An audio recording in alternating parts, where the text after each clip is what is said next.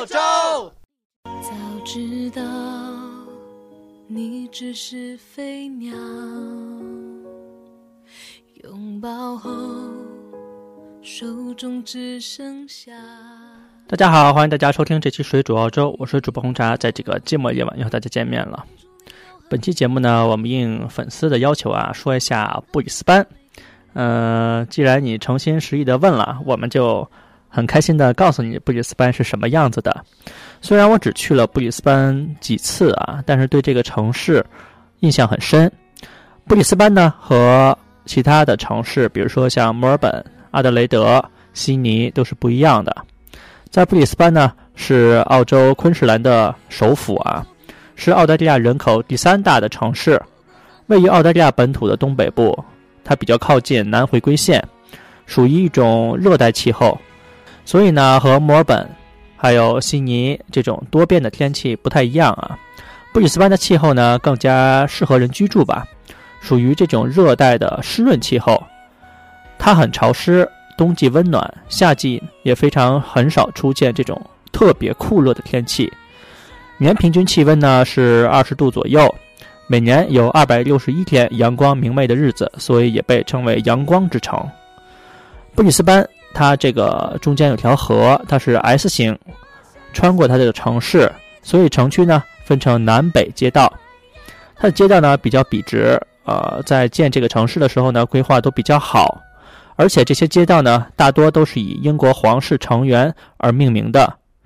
布里斯班的街道呢，它非常有特点啊，就是南北走向的街道都是以女性的姓名命名的，东西走向的街道呢都是以男性的姓名命名的。布里斯班啊，是一座非常现代、时尚和充满活力的城市。你在生活在这个城市里边，能感觉到非常温暖的这种气候，阳光非常明媚，而且自然风光也比较好。当地人呢？呃，我觉得比其其他城市的人比起来，呃，会更加友好一点吧。所以呢，在布里斯班一直被评为世上最适合居住的城市之一。其实，世上最适合居住的城市阿德雷德、呃，悉尼、墨尔本都会被评为，都曾经被评为最适宜居住的城市之一啊。因为整个澳洲都是一个比较适宜居住的国家吧。无论你是一个美食爱好者，还是这种文化的爱好者，或是一个运动迷。布里斯班呢，都是你一个必须要到的地方。我们再说一下布里斯班的历史啊。最早的时候呢，居住在布里斯班的土著人把这个地方叫做 Minjin，可能翻译过来就是钉子一样的区域。那个时候呢，有两个部落居住在布里斯班河附近。这两个部落我是呃看过他们的英文名字啊，但是真的读不出来。大概就是呃 Turbo 和有。Jagara，应该是这么读啊，我不太确定，因为他们这个确实不太好读。他们一个呢住在南边，一个呢是住在北边。据说这两个部落的关系一直还是很不错的。在1827年到1830年之间呢，布里斯班的政府在 Queen Street 和 Albert Street 的交界处，用石头修建了很多关押这些罪犯的集中营，并且常常对他们施以这种鞭刑啊。现在呢，这里却是拥有一千多家商店的繁华街道。布里斯班呢，曾经是二战时期最繁忙的潜艇港口。美国指挥官麦克阿瑟曾经到过布村啊，他就是退撤退，撤退到撤退到这个布里斯班了，继续指挥同盟国的军队对抗日本。自麦克阿瑟来到这里后呢，几乎整个太平洋部队的潜艇都会在布里斯班停靠待命。作为中途岛重要的一环，礁石海海岸爆发的其实离布里斯班很近啊，所以说在当时布里斯班就是一个非常活跃的地区。嗯，大家可能看过成龙的一部电影，就叫《简单任务》啊，是一九九六年拍的，就是在布里斯班就黄金海岸，呃，China Town 取的景。成龙在澳洲，如果没有记错的话，拍过，这是他的第一次。第二次呢，就是前年吧，还是去年，我忘了，是在悉尼拍的那部新电影。大家可以看到他爬上那个悉尼歌剧院的楼屋顶。所以呢，成龙在澳洲，呃，还是挺有缘分的吧？因为成龙他在他的父亲也在澳洲移民，然后开了餐馆，呃，所以呢，呃，你可能如果来澳洲旅行吧，你经常会看到这些明星，明星都非常喜欢留在澳洲，但不一定在布里斯班了。啊，我们继续拉回来继续说啊，布里斯班呢，设有三所综合性的公共大学，分别是昆士兰大学、昆士兰科技大学和格里菲斯大学。其他很多大学呢，在布里斯班也有分校。昆士兰大学呢，就是 University of Queensland，是澳洲的八大名校之一。嗯，据学校公布啊，大概有不到四万名的学生，国际留学生呢是五千多名，教职员工呢也是五千多名，是全国排名第四的院校，为澳大利亚规模最大的学府之一。然后是昆士兰科技大学，是 Queensland University of Technology，又翻译成昆士兰理工大学。然后呢，就是格里菲斯大学，位于布里斯班南端的市郊啊。呃，这所学校一九七一年才创校，总校区位于南区的 Nathan，主要教授包括商学、资讯管理、亚洲研究、生态保护、都市计划、电影制作、国际关系等等等等等。我们再来详细说一下布里斯班的气候啊，因为这个给我的印象很深。因为布里斯班呢属于亚热带气候，总体来说呀不会特别冷，也不会特别热。如果你九月末到十月初。来布里斯班，建议在飞机上穿这种长袖的 T 恤，还有牛仔裤、运动鞋。同时呢，随身书包里放一个外套，以防晚上睡觉的时候会冷。飞机上呢，每个人肯定会一个毛毯啦。不过不够的话，可以向空乘人员多要几条。不要以为呃飞机上你穿一个长袖就不冷了，有的人还是会感觉冷。但是你下了飞机就会感觉特别舒服。从十月份开始，布里斯班就进入了夏天。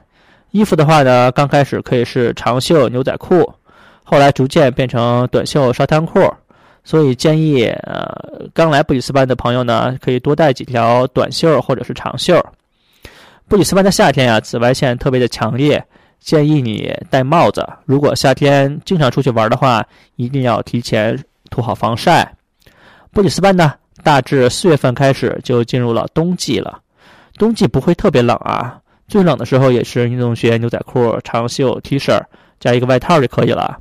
女生呢可以带一个围脖，羽绒服呢，呃，可能就用不上了。但是风衣你应该能带的，还是要带一下。布里斯班最冷最冷的几天还是需要穿着出去的。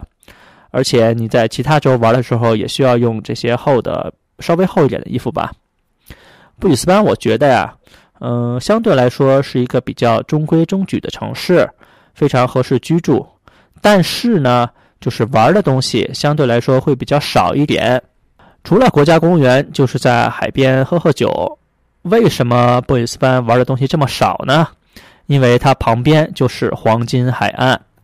说到布里斯班呀，肯定就要说黄金海岸了，因为布里斯班距离黄金海岸开车不到一个小时就到了，所以布里斯班很多人想玩的话，都是去黄金海岸。呃，顺便来布里斯班看看。我们详细的说一下黄金海岸是什么样子啊？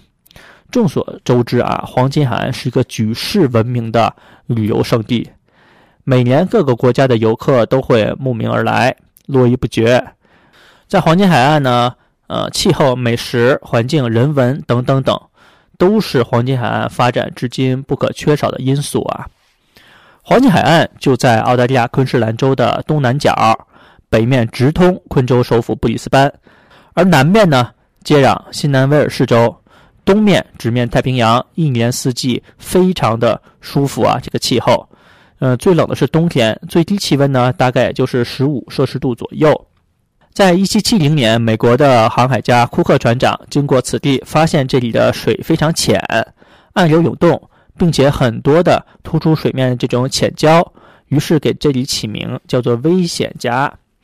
随着时间的推移啊，现在的危险地区已经变成了西南威尔士州和昆士兰州的一个重要标志，并在那里呢树立了库克船长的纪念碑和灯塔。自此以后，几十年里边，在这个附近呢就有条不紊的慢慢发展起来了。直到1840年左右，大批的欧洲人来到黄金海岸，呃，设立移民点儿，并且呢大兴土木，开始建造各种的旅馆。并且开荒种植，于是慢慢的呢，黄金海岸就成了欧洲移民的旅游中心。大量的酒店、别墅开始拔地而起，于是黄金海岸迎来了第一波的发展巅峰。到了二十世纪八十年代啊，当时欧洲移民还在稳步的建设黄金海岸的时候，日本人，特别是日本的财团，开始发现这个天堂般的地区啊。我们都知道，日本地域非常狭窄，而且它是一个海员国家，所以他非常喜欢这种呃有沙滩、海边这种地方，呃特别舒服。而布里斯班呢的黄金海岸，啊说错了，黄金海岸呢就日本人就特别喜欢这个地方。由于日本当时国内的政策比较宽松，以及日本人对拥有自主这种地区的情节，日本的投资者啊就开始大范围的在黄金海岸买地。建造酒店，发展高尔夫球俱乐部，同时呢，在日本本土大额度的贸易顺差以及货币发行过剩，导致大量个人存款，给当地的银行带来大量的流动资金。所以当时呢，只要稍微有点钱的日本国内的企业、集团或者是个人，都会在日本国内抵押来做贷款，以此获得更多的贷款来黄金海岸发展。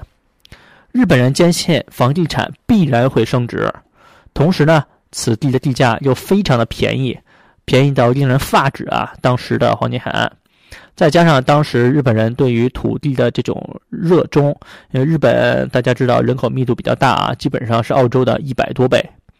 然后银行借出的房地产交易的抵押，从一九八四年，呃，十六点五万亿日元增长到一九九一年的四十万亿日元。由于日本国土的领土有限啊，越来越多的利益集团开始往海外发展。当时黄金海岸的公寓房的价格从六七十万澳币左右，呃，比日本便宜很多很多。日本财团不断开发，也使得黄金海岸的房价节节攀升。这里又是不得不提一下黄金海岸的 Southport。当时日本财团进军的时候，这块区域就是一块什么都没有、一毛不长的一个地方。并且没有任何发展过的迹象。日本财团呢，觉得这个地方极其适合发展，不仅距离冲浪天堂仅仅一桥之隔啊，还有大片的土地和绿化，紧靠海滩和港口。于是，日本财团在一九八九年打造了很多的公寓住宅，在当时一共花了一点四亿澳币左右啊。但是呢，俗话说物极必反，日本人在海外的房地产大肆扩张，引起了很多本土的问题。日本的经济呢，呃，这种问题一步步升级。在一九九一年初，日本的商业用地价格跌破了百分之八十五，住宅用地呢跌了百分之四十。这一下跌就在九十年代一直持续着。同时呢，日本人除了投资房地产以外，还把钱放在股市里边。而在股市这边呢，呃，平均从一九八九年的十二月二十九号巅峰的三万八千九百多点。到随后三个月突破了两万点，但是在接下来十年一直暴跌啊，到二零零三年跌破了呃只剩下七千多点了。这种问题啊，呃，造成了日本大规模的失业，日元贬值，迫使日本财团在上个世纪九十年代含着泪哭着就离开了澳大利亚。但是我们当现在就是你现在去黄金海岸，你会发现很多日本人在黄金海岸留下的痕迹。我们觉得，我第一次去不就是黄金海岸的时候啊，就感觉这里是一个日本城，到处都是日餐、日本的商店和日本的情趣店。呃，我们比较熟知的 Hope Island，就是当时日本人花二点二亿巨资建成的，当时绝对不是一个天然河道啊。在两千年之后呢，呃，澳洲本土的经济开始复苏了，大大小小的开发商横空出世。吸引来更多的澳洲的或者是亚洲其他地区的富豪，在两千年中后期呢，房屋的价格和租赁呃更加的火热啊，在黄金海岸，所以黄金海岸的房地产重组迫在眉睫。到两千零一年到两千零八年，黄金海岸的地区房屋价格增长了百分之一百六十五啊，直到今天，黄金海岸依旧是世界一级的旅游城市，并且很多热爱这种。呃，海边沙滩的人都是梦想来到这个地方啊。就这样看来，黄金海岸的历史比布里斯班的要波澜壮阔很多。有很多人问布里斯班有什么好玩的啊？真的一流的旅游胜地是有什么好玩的呢？首先，它风景真的特别漂亮。这里被称为南半球的夏威夷，所以呢，黄金海岸在这几年可谓是越来越受大家的欢迎，不仅是澳洲本地人的度假天堂，也是世界人民的度假天堂。它有一个冲浪的地方，就叫冲浪者天堂，不仅是一片海滩啊，也是黄金海岸最繁华的中心区。在这个成熟的度假城市的旅游区啊，聚集了世界各地的游客，也聚集了黄金海岸几乎全部的摩天大楼，基本上全是酒店。因此，住宿、餐饮、购物都非常的方便。你可以尽情的在这里，呃，海边热闹的度过一整天。走在市区呢，也可以随处可见，呃，穿着非常随意，呃，穿着拖鞋、抱着滑板的这些游客。它这边还有什么好玩的呢？就是水上乐园、极限云霄飞车，以及比较喜欢的电影角色，通通在黄金海岸的主题公园都可以看得到。你如果想体验，正义联盟三 D 的这种快感，并且在主街遇见卡通人物，就一定要到华纳兄弟的世界影城啊！它叫 Movie World。如果你喜欢玩水，那你就是去海洋公园 Sea World 和海豚呃嬉戏，也可以看这个表演，呃，也可以游泳。如果是前往非常梦幻的地方呢，就是 Dream World，就是这些惊险刺激的过山车，还有各种的娱乐设施。如果你喜欢冲浪啊，哎，那你就是来着了。你根本不用去各种的呃国内的那种人工造的这些冲浪的地方啊，在黄金海岸这整个一条海岸线上，你都可以冲浪，而且它的浪啊是非常漂亮那种，呃，翻过来一个很大的那种浪，一个卷儿，你可以冲下去，并不是你在。呃，阿德雷德就是一个小浪花儿那种，根本冲不起来。你在布里斯班冲浪，呃，真的是你在看 YouTube 或者是优酷那种顶级的冲浪表演，哎，那个在黄金海岸都可以找到这种浪，就是无限浪吧。如果你不喜欢这些呢，也可以穿越各种的世界遗迹，呃，去雷明顿，或者是春熙，就是 Springbrook 这种雨林。在此呢，你可以接近古老的火山和壮观的瀑布，同时呢，还有另为呃让人非常惊叹的啊这种美景和本土的野生动物，或者呢，到库伦宾的野生动物保护区，接近一些鳄鱼啊、抱抱树袋熊啊什么的。基本上你在澳洲想玩的东西，你都可以玩得到。如果你再想跑远一点啊，你可以去凯恩斯。但是呢，距离布里斯班黄金海岸相对来说比较远一点。凯恩斯说这个很多国内的朋友可能不太了解啊，但是我说另外一个地方大家都会非常熟悉，就是大堡礁。凯恩斯呢就是大堡礁的门户。呃，如果你喜欢潜水或者是更加多的这种水上运动，一定要就要去大堡礁了。基本上呢，布里斯班和黄金海岸我们就说到这边。如果想收听到更多水煮澳洲的节目呢，只要在百度或者是谷歌搜索“水煮澳洲”就可以了。我们也会把我们的 QQ 群的号码放在每期节目的简介里边，让有的时候啊，在我们我们这个节目放了很多平台啊，那有的平台呢，呃，他们不希望我们把我们的 QQ 群的号码放在简介里面，不允许，所以有的平台把我们的 QQ 群的号码就被屏蔽了。但是有的，呃，他虽然屏蔽了这一期，但是以前的几期他没有屏蔽。就是说，你如果在我们节目简介里面找不到我们 QQ 群的号码呢，你可以往前面翻几期。如果你想要加入 QQ 群呢，一定要在群申请的时候说明是水煮澳洲听众，我们才会通过你的申请。不然的话，我们是不会通过申请的。有任何问题都可以在群里询问我们。你想购买澳洲的呃，比如说化妆品啊、润肤品啊、奶粉啊，也可以来咨询我们。基本上本期节目呢就到这边了，我们也是感谢大家收听，我们下次再见，拜拜。化成里梦幻的河，分隔了理想，分隔现实，又在前方的山口汇合。川流不息，扬起水花，又卷入一帘时光如水，让所有很久。很久以前，都走到幸福结局的时刻，又陌生。